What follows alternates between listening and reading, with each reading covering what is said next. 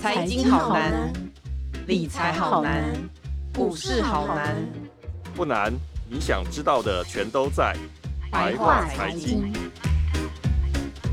欢迎收听由联合报直播的联合开炮。你现在所收听的是白话财经，我是有容。最近打房的议题正夯哦，我们今天呢，请来最大的新建案市调杂志驻展杂志的研发长世昌哥，还有资深财经记者醒邦哥来聊聊这个房地合一税的这个话题。大家好，大家好，大家好，可不可以请两位先来帮我们简单的讲一下什么嗯叫做房地合一税？那因为我们现在要推这个房地合一 税二点零，在七月的时候要上路，这个一点零跟二点零又有什么嗯是差别？所谓房地合一税，用白话的来讲，就是说你卖房子赚了钱，政府要抽你税，对，听起来好像土匪。嗯、好，有等一下有获利就要课税啊， 赚了钱要有要获利对课税是是纳税人的义务天经地啊，义的对哦，事是情是，但是被课税还是很痛嗯啊。呃对对很痛嗯对对不对要讲。不要讲那房地合一税呢？它基本的原则就是短期交易，持有在两年以内的短期交易买卖房子有赚钱，赚钱的部分要课税。赚钱课多少呢？如果你是持有未满一年的，那要课获利的四十五趴。对，那如果是持有满一年，但是未满两年的有赚钱，就要课三十五趴。房地合一二点零跟一点零有什么差别？就是它把短期交易从两年延长到了五年。那税怎么算呢？原本是持有一年内要课四十五趴嘛，二点零说是持有两年以内要卖的话要课四十五趴，持有满两年未满五年的是课三十五趴。对，因为这样之下，就代表说，其实重税闭锁期是拉长的，嗯就是政府要把你短期持有的房子全部关厕所，不要让你在市场上短进短出是，炒作市场。是，另外一个重点就是说，除了重税闭锁期拉长之外呢，预售屋被纳入房地合一税课税里面。在一点零里面呢，预售屋还是要缴税的哦，不是说不缴税。对预售屋不管是红单买卖或者是换约买卖，你都要申报重所税，是，把你的获利所得在所得税里面去申报嘛。是那重所税的税率是五到四十趴。如果像我们这个刚出社会没多久的，收入成年的嗯嗯刚对成对年的收这个收入比较少，可能就缴个五趴啦，是再加上房屋的获利可能也差不会超过十趴。像这个醒邦哥在社会上打滚很久，已经买豪宅 了，这个税率就可以到四十趴。是嗯嘿，这个是比较大的一个影响。可我那没有获利啊，这 样他还没卖嘛，以后卖了就获利了。是是是那到了二点零呢，预售屋怎么缴税呢？预售屋也是要缴房地合一税。嗯，那它的起算时间比较特别，它在你预售屋签约之后就开始起算了。哦，等到这个成成屋交屋之后，你之前签约的部分时间归零，成屋之后再重新起算一次，等于要算两次。对，那代表说，这样就代表说，预售屋要被重税闭锁期锁的时间更久，至少要锁七到八年，长的话就10要超过年哦十年。嗯，那还有一个重要的影响是跟大部分的民众完全不相关的是这个投资公司、公司法人的部分哦了。对对那对，公司法人在旧有旧制里面，他是要申报重所税，但是很多人误会的一点是说，呃，有的人会成成立这个投资公司，只要缴二十趴的营所税啦。其实不是这样，因为知你知道台湾中华民国万万岁啊，除了这个公司行号要缴营所税之外，他还要缴股利所得税。嗯那大家有买股票应该知道，都要缴股利所得税，他们也要缴，还有未分配盈余也要课税，所以实际税率大概在四十趴左右。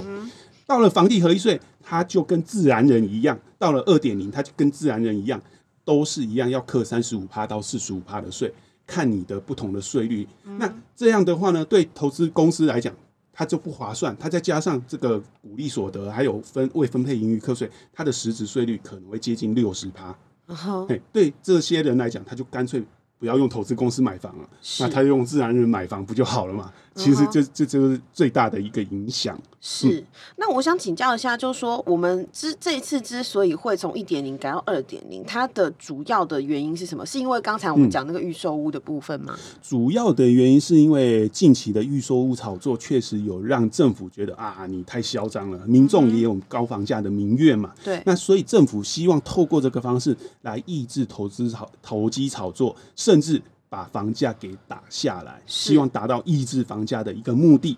这就是为什么这个房地合一一点零要变成二点零的一个原因了。可是它真的只会打到投机者嘛？因为其实刚才我们讲到说，就是它其实新的里面是说，呃，比如说像是这个从呃两年到五年，对就是有有这么长的这个嗯嗯时间哦、那比如说像有些人是。在刚结婚的时候，他可能买两个人住的，然后他就就马上生小孩了，他就要买三个人住是， 那这个不就会影响到他们吗？确实，它会嗯对换屋族群造成一个影响。对，那是什么换屋族群？就是在短时间内想要换屋的。是那大可是大部分像我们知道，我跟主持人都是属于九年级生啊我们才收刚入比较少，对我我们刚们没成办法年说买了一间房子，在五年内又很快要换第二间，对对不太对可能啊。那像醒邦哥这个，就是可以可以在短期交屋，财力比较雄厚。哦对对那对像这一种短期换屋的人，他本身都是自住，对可，是他一样一样在这个税法之下，他会被当成投资客，对嘿啊，他就要缴交重税。可是这样子对人民来说公平嘛？其实嗯我之前有看到一个 YouTuber，他的他们的经验是说，他们就是遇到恶邻居，是然后可能就是住。因为当时是之前是一年嘛，嗯就是现行的法规是一年，他就住满一年之后他就转卖掉，因为忍耐的这个程度对有时间也不能太长。那如果未来同样的案例再发生，那我就要忍到两年才能卖掉， 对不对？要忍到五年，到不是五五年，不是两年。所以有有一个口号啊，就是一一点零跟二点零的差异哈、叫满一不满五的会受到冲击啊哈。对满一是不满五，就满一年跟未满五年的这个族群，就是一点零跟二点零版最大的差异哈。那因为这样呢，其实刚才主持人提到，其实啊，在房地合一税里面有豁免条款哦。哦，真那的吗？豁免条款的洗三密艺术的是公，你短期买卖交易获利，可是如果你符合我们豁免条款的条件的话，你就不用缴这么重的税，嗯你就只要缴轻税就好。比如是哪些豁免条款就是非自愿离职，非啊自愿就是离你职调从或者调哦职北搬到南，南搬到北，这个对对啊对工对，作关系，工作工作关系，可是你要提出证据的哦，不是说啊，我今天被老板从高台台北调到高雄，那隔天又从高雄调到台中，那你是要提出公司证明或者是非自愿离职单的。哦嘿，哎这样子的话，你跟去跟国税局申请就可以适用比较轻的税，但是有获利还是要缴税，只是说缴的比较轻一点。那您刚才提到了二邻居的部分，不在豁免条款啊，里面所以被邻居霸凌是无法 哦，这样不法懂。可是有一个被家暴是可以啦。 哦，被家暴可以，啊，那你也要被先被家暴，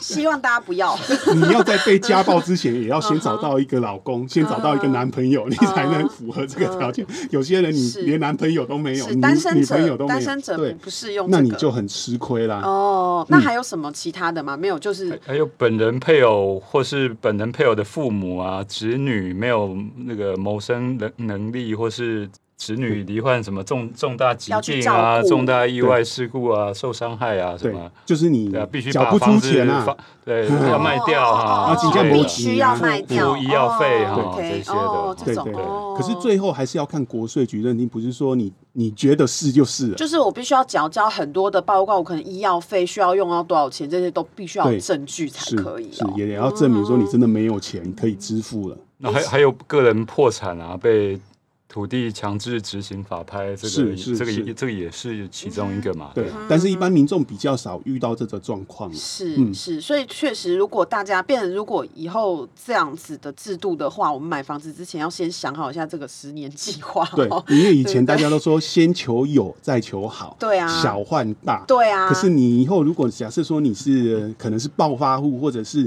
像我这么年轻有为，很、嗯在很短的时 间内，呃年薪从你在讲了三十万三四变成一年千轻万有的为哦话了，马上可以换屋的话，那你即使是自住，也要被课中税 了。嗯先说我们这个世昌哥这么年轻，就对房市这么了解，真的很长得不那么容像易郑文灿啊，对我们都笑说 我是我们以前是内湖裴永俊，现在变变内湖肥永俊，哦肥永哦俊我们的体重跟台湾的房价一样异常难跌。世昌哥讲说裴勇俊就已经破坏了这个二十几岁的想象。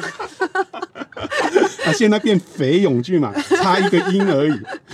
好是，所以我们在这个这个房地合一税，不是说只有投资客需要注意，看我们一般民众要买房也必须要很注意这件事情，因为我们的这个买房的规划跟要考虑的地方就会大不相同，对不对？是嗯哼嗯哼。那呃，想再请教一下，就是说还有哪一些族群有可能受到冲击？其实最受到最大冲击的应该是投资客啦，有的人叫叫做投机客。我们现在还有这么多投资客吗？跟以前比起来，应该没有。有哦哦，怎真的吗么没有？哦，好是贫穷多限制了我的想你觉象。得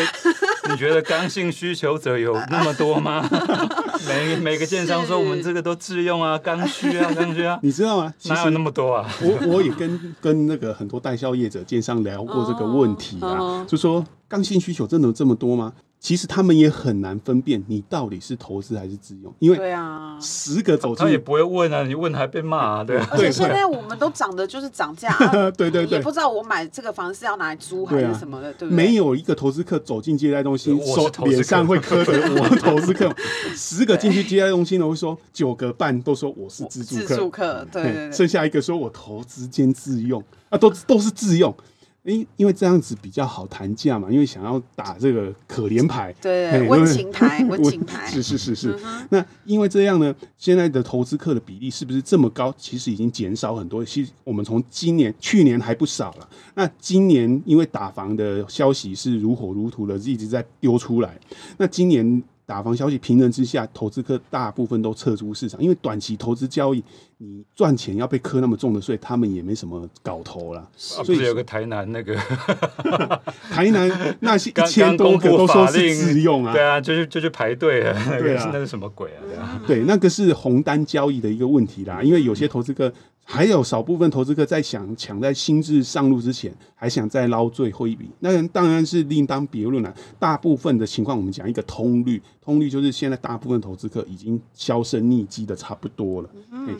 你现在收听的是由联合报直播的 Podcast 频道联合开帕。想知道更多报道内容，请上网搜寻 VIP 打 UDN 打 com。那我们刚才其实聊到对投资客的这个打击，就是房地合一税对投资客的打击哦。想再请教一下，就是刚才也有聊到这个逃命潮的部分，现在就是说，好像市场上可以看到说，在因为七月要上路嘛，是不是在这个七月之前，我们会看到很多的这种近一年的新成屋跟预售屋的这种转售案件，是不是会很多？那其实这些案件如果一下子多出这么多，他们其实也卖不到好价钱，对不对？确实是这样。那现在的逃命场呢，我会建议四到六月左右是最买方最好的一个时机，因为现在这个时间点呢。因因为萎缩量比较大的一个关系，所以买方比较有甜美的价格，溢价空间也会比较大。就你的第一线的观察有大多概少这个溢多价少？恐哎怖不被是不是嗯一刀不是可以应该砍多应该说少比 比以嗯哼前多了多少？这嗯对，这一种对逃我们命可以潮分两个市场来讲，一个是二手屋市场，一个是新建安市场新建。安新建安市场是纹风不动，而且还在持续上涨，因为哎新建安市场它是看建商嘛，建商是除非它有资金压力对对对，不然在这种成本持续提高之下，它是被成本卡死的，它很对难反映价格。二手屋市场就不一样，二手屋市场屋主他就只有买进来的价格，他没有营造成本那些价格嘛，对啊，所以他只要价格 OK，他想卖就可以卖，或者是个人有资金调度上的困难，他想要急卖也会卖。那二手屋市场的溢价空间现在看起来会增加三到五趴左右。三到五趴，那民众会说啊，三到五趴有降好像没降好像，可是你不要这样想哦，一间两千万的房子差个五趴，哎、这差不多爸爸难呢，嗯哎、嘿也是差很多的。可是跟我们以前比起来，好像还是因为呃，我几年前在买房子的时候，我们都是比如说他开价，我们基本上要坐下来谈大刀，都是砍个直接喊七成或八成而已的价钱。现在还有我们现在还是可以喊，你要喊一折都可以，啊，喊对啦，喊就是喊到看骨只折是都可会以，不会成交而对已嘛嘛？ 对，就是大胆喊。所以接下来到这个六月底，我们就是大胆喊价就对了啦。对，大胆喊买价，方但市场嗯是有几个重点要注意，就是你锁定的区域要精准。锁定什么区哦域？就是在前一到两年推案量很大，或者是交屋量很大的新兴从化区，因为旧市区基本上没有什么推案量啊，了解就主要在新兴从化区比较有推案量比较大。请邦哥又有提到，持有一年满一年，满一不满五，像这种从化区就比较多这种抛售潮，是，所以你这个时候呢，第二的重点就是常常出去看，要一直看，看十遍、看百遍都不厌倦。因为中古屋主他不像建商，建商如果一降价，整批房子都很便宜。对对对中古屋主个别的这个资金状况对对不对一样，对呃，财务状况不一样，对那你就要去碰运气。为什么要看好几百遍？看一百次，如果碰到一个有急卖、有资金压力的屋主，哇，那你就赚到。这个时候你就大方的砍价，或许啦，会用很甜美的价格买到你心目中理想的房其子。实这好像有没有房地合一税都一样哦，就是反正屋主只要有急卖都是可以没错大，砍啊、嗯但是在这个新制上路之前的尾售潮跟过去的状况比较不一样。尾售潮碰到紧急想要卖的屋主的几率比较比高，较高嗯嘿，那对，那所谓比较大量的从化区嘛，这通常应该是所谓的蛋白区嘛，对，是没因为错因，为那个比较低价，嗯比较好炒作嘛，哈，譬如譬对如北部就有什么。北龟部龟龟山嘛，哈，龟山的 A A 七哎 A 啊七，啊，或者对啊是对啊板桥的江翠北侧，台中的话呢，像乌日啊。高铁特定区啦，台那高雄的话也是很多啊啦，像这个高雄大学从从化区啦、特定区这些都一样。哦嘿那台南最多啊，台呃台南也有是九分子啦，那一些善化啊对什么了解啊，那那一种一般都是都是卖那个预售案嘛，嗯所以他要赶快趁这个七月一号前，赶快赶快抛出来，这样是对啊，那为什么这个赶快这个在在新制上路之前买对买方有利？其实不止对买方有利，应该是买方卖方都可以创造双赢。为什么？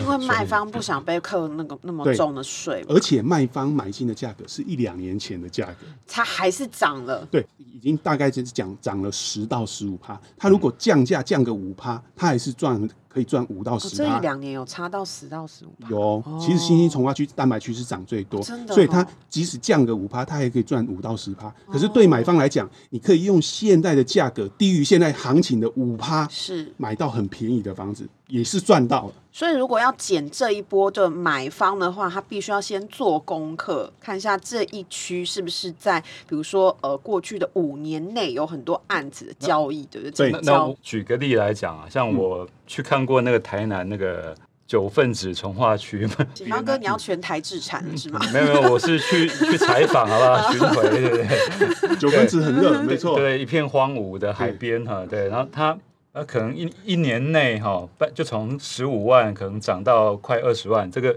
比例是三成嘛，啊这样是。那如果他这个买预售屋的屋主，他现在想要抛，你觉得可以把它砍到多少钱这样？我觉得你砍个砍个一层一层十到十五趴，完全不为过。砍到十到十五趴，它还赚一半嘛。哦，就是对可能十五到二十中间对点这样就对了。但是哦我要建议就是消费者，刚才我们不是提到两个重点嘛？ 对，第三个重点更重要，就是说二手屋主丢出来卖，通常都是委托房仲卖。对对对那对房仲为了卖房子，为了成交，他其实都会用一些话术。对，在网站上可能讲陪售、平转，但是这一种东西其实就是为了刺激买方点阅嘛。是啊，都要把它遮住，把那几个字遮住啊。他是不是真的平售，是不是真的赔 还是赔要售衡，嘿这个不一定。对所以我会建议，如果啊投资客丢出来的案子，他现在还有在卖，或者他已经转成屋，再重新公开拿出来卖的时 候，对，你最好跟房仲去带看完，你还是去接待中心再看一次，比较看看到底哪一个比较便宜。哦诶，嗯那还有一个，在七月一号以前，万一他他卖不掉的话是，他可以丢回给建商解约啊，他就赔十五趴的啊解约金就好了。但是应该吧不太可能，因为现在的房价预期，假如啦，嗯你要赔十五趴，代表你对未来的房价预期跌幅会超过十五趴。嗯，那你觉得现在有谁会认为未来房价会跌十五趴？啊是啊，可是所以他退务潮不会出现。哦嘿，那他就继继续抱着就他继续抱着他他要抱抱着那没么差久啊，对啊，其实对台湾的房地产来讲，如果台湾房地产还是延续过去的惯性一样，涨多跌少的话，你抱越久当然是赚越多啊。嘿但是再讲到第四个重点更重要，二手屋如果尤其是成屋、中古屋市场，你的办理买卖移转手续是需要时间的，嗯，可能会花三十到四十五天啊，对最短的话也要十几天。哦，所以代表说，你最晚成交要办理移转手续，要在6六月月中30旬号以前。哦哦哦，最晚成交要对在最保险的话，这就样来在得及吗六月初以要在六月前，初对，比较保险的要在六月初以前，不然的话，你如果办理完交易手续，可能会落在七月以哎、后这。样我们只剩下一哦，个，就那个过户可能要半个对月一个月的时对间，我可对能只卖剩下方一个来月讲可以看房子了。哎，所以你只剩下一个多月的时 间，生一个月，好好把握五月好好天，把握五 而月。，且对卖卖方来讲，你能逃命的时间已经不多啦 所以五月会出现看房潮吗？应该会出现，应因该会为这个出时候现溢价嗯空间真的会比较好谈。是，不过因为房地合一税，大部分人都把解读为这个是打房的这个之一，打房的政策之一。真的会吗？就是房价真的会下来嗯吗？因为其实我们刚才这样讨论，它其实只有部分，就是您刚讲那些从化区啊什么会下，嗯对其他区好像比较不会有影响啊。比如说那种它是体质很好很好的社嗯区，它本来交易量就少啊，那对于这种社区来说，它根本不会有影响，对不对？，呃，这个税到底能不能抑制房价呢？我们判断直接讲结论就是不会 啊天哪！但是会不会抑制交易量呢？会答案会。就是哦就是 OK 量量缩，可是价格不未必跌跌。那这样为什么哦价对价格没有影响？我们先谈到房地产的外部因素，因为影响房价的因素有很多，不对会只有税。对，那外部因素对房价有什么助长效果？第一就是最近的台湾经济成长率真的非常的强啊，是而且今年预估成长率可能会超过五趴。是，兰 K 啊，你多久没听到台湾经济成长率超过五所以趴？台湾钱又要淹脚木。对，那第二个部分是，大家现在都谈到一个关键字，其实我们去年下半年就一直预警大家，今年会有通膨的疑虑。是，你看原物料涨多少？如果你有在买股票，你就知道对所有的原物料类股简直是涨翻啦。对你。你买多少？啊，哎，我只想 说，我买的是醒方哥的零头啦哎呦，嘿啊，我们出社会赚的钱不 多嘛，就小小四个水温以下。那因为我们去年就预期今年原物料会是个大多头，对当然就是提早布局嘛。对那原物料涨，你认为物价不会涨吗？会当然会涨嘛。对还有今年电价要不要解冻的一个问题，是水费附加费要不要征收一个问题，是劳健保是不是双涨？是在这种情况之下，你觉得大家预期未来的物价持续上涨，房价难道不会涨吗？市场就是一个预期系心理，是，这是对房价有利的一个因素。那再来谈到房价内部的因素，房价内部最核心的一个问题就是供给跟需求。对如果供需失衡，供不应求的话，房价很容易涨嘛。那如果供给过剩，房价自然会跌嘛。那你想，为什么我们讲这个新制上路前的抛售潮，房价容易有溢价空间？因为对供供过需于对求对嘛。对对，可是上路之后呢，逃不了的，你也没必要逃了，因为嗯都对被啊锁住了。就再多报五年吧。对，你会发现 不然就供不然就供做哦对做到赔售就不用课税啊，没关系啊，可以报到天荒地报到天老啊荒地老啦，对很多技巧可以把它做到赔售啊。啊，对是啊，确确实，刚才醒邦哥讲的是技术性手段嘛。那我们再讲回来讲到供需的问题，未来呢，尤其是中古屋市场，在新制上路之后，你会发现尾售量会急剧的下滑，跟跳水一样，对对不通没有。你会发现在新制上路之后，你想买房子，基本上你没什么物件可以挑了，就变成不是嗯买方市场了。尤其是刚交屋的新城屋，对五年以内的新城屋完全都不见了。，对啊 如果你不想被课哦征就是像老税旧房子，可哎，以对挑，只剩下旧房子，嗯哼很烂的屋况，很烂的那一种。然后你真的看到一个新的房子，它就很价格会很硬哦。，对嗯哼嗯所以哼，七月一号以后市场是一片死寂了，这样。对，哎就是供给一定是很低，这是确定的。那现在就要赌需求量是高还是低？就是如果需求量不变的话，它价格就是会涨的。对需求量如果不变，或者是稍微跌一点点，它的跌幅比供给量跌幅小的话，价格还是会抬上来。是，那如果供给量也跟呃呃，如果需求量跟供给量一样，扑通跳下来呢，市场可能就变成空头。但是目前看起来这个机会很低。因为大家还是会有需要买房子嘛，嗯所以对啊未来可能会出现供不应求的状况，机会会比较大一比点。较大一点。嗯诶这样的话，这个房地合一税还有用吗？那因为除了这个之外，哈，立委他们也有准备要来推这个囤房税，是对不对？那这两个比起来，是囤房税对打房确实是比较有效吗？我简单问你一个问题：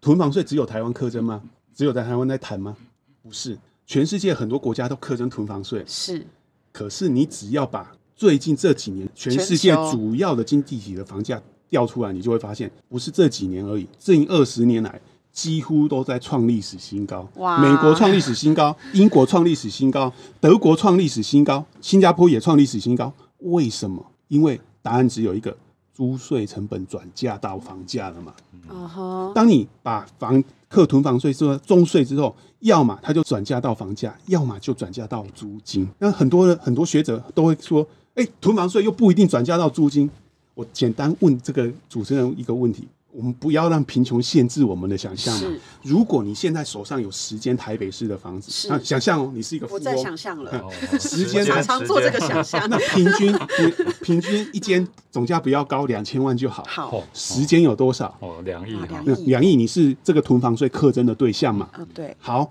那你如果你有两亿的房地产，你的身家至少要有多少？至少要四五亿以上，对因为对对房地产只是你资产的一对对配置的一部分，你对可能对会对存现金啊、存是外汇啦、存黄金哦。对，那这个情况之下，你的身家有四五亿的话，如果一间房子，我我们不要说税率从一点五趴增加到四点八趴了，我们增加到一百趴，一间房子多五万块的税金，房屋税哦，多了一百趴，那十间房子这多多少？五十万。对，你有四五亿的身家，你一年多缴呃五十万的税，你会不会因为这样赶快把房子丢出来卖？不会，所以这个道理很 简单，这只有人性的问题，没有什么学理研究的一个问题。而且如果是我是房东的话，我会觉得说所有的房东都增加了这个成本啊，那就是比如说以台北来讲啊，全台北的租屋都在涨，大家一起涨，是对不对？没错我要这个嗯租房子，我就是要住，我就是得接受，因为大家都涨了。而且现哦在租金指数是不是一直一直是在几创个新高的，月一百多现在个月租房子都真的都好欸都一直上涨的吧？但是租金指数它没办法反映实际房租啦。像我们知道，在台北市租房子，一间简单比较屋况还可以的两房，租金都要两万五到三万五。可是你在租金指数上看起来就是像死鱼一样，上涨的幅度很小，它没办法反映实际的状况。那你刚才提到，很多人在争论囤房税会不会转嫁租金的一个问题，我简单问一个问题，就是说，如果啊，根据官方统计，现在台全台湾有七到八成的房东都是不缴税的，为什么他们不缴七税？到八成，嗯，太少了 吧？九成更多，他妈九成多吧？假设啊，假设七到八成，依官方的数据嗯嘛，哼七到八成的房东不缴税，他不缴税的原因是什么？就我没有达到那个，他锱铢必较嘛，锱铢对啊他不想要缴所得税，对啊所以他不要让房客我缴就是有申报办税。法，不要就是对，对就是我不要让人家知道对那个是租的就好。那如果七到八成的房东这么锱铢必较的话，你以后对他课征囤房税，他的收入减少，你觉得他会变得突然变得很佛心，大彻大悟说，好这些税我吸收了，。当然是增加租金啊 对嘛而？且而且我真的觉得，就是全大我刚才的那个心态，就是反正大家都增加，我就是一起增加，我市场全部是都涨，你去别的地方也找不到便宜的房子。这个主持人刚才讲到一个重点，就是跟涨效应啊。对，如果房东发现我平常都租一万五，我们社区都租一万五，隔壁的醒邦哥两万块租出去是，我一想，我干嘛租一万五？对啊，我就对啊抬高租金，这这个就叫跟涨效我应。我我比较佛心呐、啊，对，所以为什么课征重税的国家最后都变成反而支撑房价上涨或者租金持续上扬？你会发现，像美国那种五六百万的房子一大堆，为什么他们月月租金一个月月租金都要四五万以上？是去美国留学的人都知道，美国的租金很贵，虽然房价便宜，可是租金非常贵，就是因为这个房东要转嫁成本嘛。你有听过房东在赔钱租房子的吗？是，没有吧？看来这个囤房税也不会是最后的解药、哦我认为。不会。那最后我们来请节目最后我们来请两位开示一下，就是既然这房地合一税跟囤房税好像都不会是打房的解药的话，那如果如何实现就是现在这个市井小民们这个一点点房价掉下来的所心所愿？所谓的居住正义，这是如何实现嘛？ 我对。对啊，对啊，就是你们认为简单的来是讲一下就好，到底有没有方法、啊那？政府打房，你你觉得他有定一个 KPI 吗？没有，他们定对的啊是，政策对你 KPI。对对对，他只是啊、哦，可能现在每每季就推一个新的打一下这样嘛。对对对对对对，最近又推一个什么第二户只只能贷五成的，刷存在感式的，对啊，可是我觉得这个房地合一二点零出来，这个量一定会会缩会急速的会萎缩缩，就跟二零一六那一年嗯推一点零的。那是个的状况是是一的样的，那是一年的的量我记得只有二二十四点对五万栋而是的已，嗯这样对。然后可是当年的价也没有立刻往下，意思是说那个价会先盯一段呐、啊，对哈对对对盯个大概两年，然后然后我记得二零一八、二零一九那时候，江 翠板桥那时候打出一个哦每平四十几万，那然后开始建商就纷纷的往往下，所以呃，因为建商口袋还还蛮深的，可能会撑个大概两三年才会降价、这样。嗯是，对对是然后，而且到了二零二三，美国的这个联准会，他说他 QE 的规模才会缩减嘛，这样，嗯所以那个低利的状况就不会再像现在那么那么低利。是所以的史邦哥，状你况认为到时候会是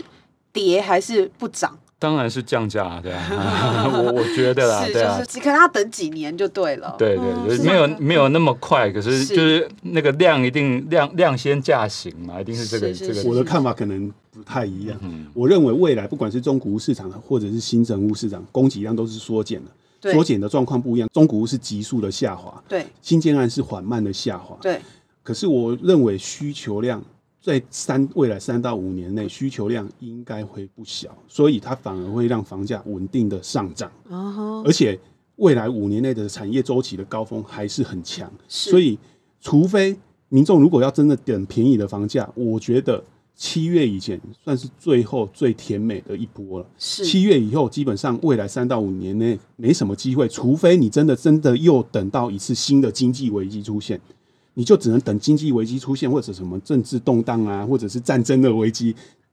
能导致房价下战跌。争危机，应该不想买。啊，对。但是问题就在于说，对啊，一直下跌的时候，对你反而不敢买，民对啊民众对就是这样对对，对跌的时候不敢买，涨的时候你又想买，又哀嚎买不起对对对。这个就跟股票一样，是五十几块的，台积电是啊那时候没人要买，对对哎对，涨到四五百块才想要追。对对对啊，对那对，嗯可能你两百买了，三百就卖了，这对 样。啊然后你又想说啊，如果跌下来两百，我就 all in 想要买进，真的跌下来两百又不敢买。其实房价也是一样，你会发现每次出现真经济危机动荡的时候，贫富差距都会拉大，对，因为跌下来真的敢敢买的还是那些有钱有人。钱人，有穷钱人才反而赌不敢博买嘛。对对，对，所以我就要问这个各位听众朋友，你如果真的想要等，真的跌下来，你敢买吗？啊，哎、那如果你跌下来，你也不敢买，如果你又有需要的话，现在我们跟你说，未来的房价如果续涨的话，你那你还为什么还不买？把握一下这个 对最后一个月五月天的这个时间，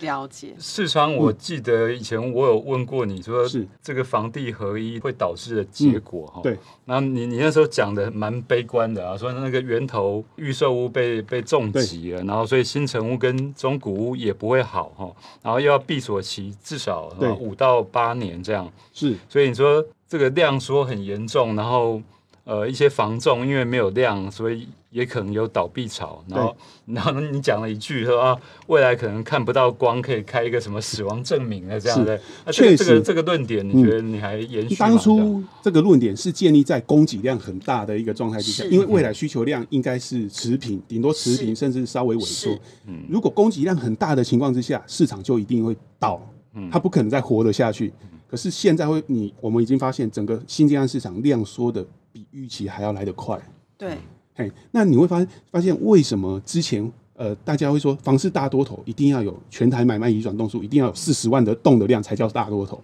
但是从房地合一税之后，醒邦哥刚才讲到一个重点，在二零一六年移转量最低点是二十四点五万栋，你会发现这几年都只有二十几万栋，顶多三十出头万栋。为什么房价可以涨成这样？大家有想原因吗？因为供给量很低，它只要少少的需求量就可以把市场、把房价撑起来。是。所以重点还是供需的对之间的这个比例是，因为如果说这个供给量变少的话，确实是有可能出现房仲的危对机，嘛，但对是不房对？仲倒闭潮是难以避免，就因是为嗯房仲倒闭是房仲倒闭，大家跟房价其实是对，不因为一定房仲要的是相关交易量，对对对交易量说，但是价格没跌。是了解，好的，非常感谢两位来宾今天的精彩分析，也感谢大家收听百话财经。如果想知道更多关于生活理财的精彩报道，请上网搜寻联合报数位版 VIP 打 UDN 打 com。那我们下周百话财经见喽，拜拜，谢谢，拜拜。拜。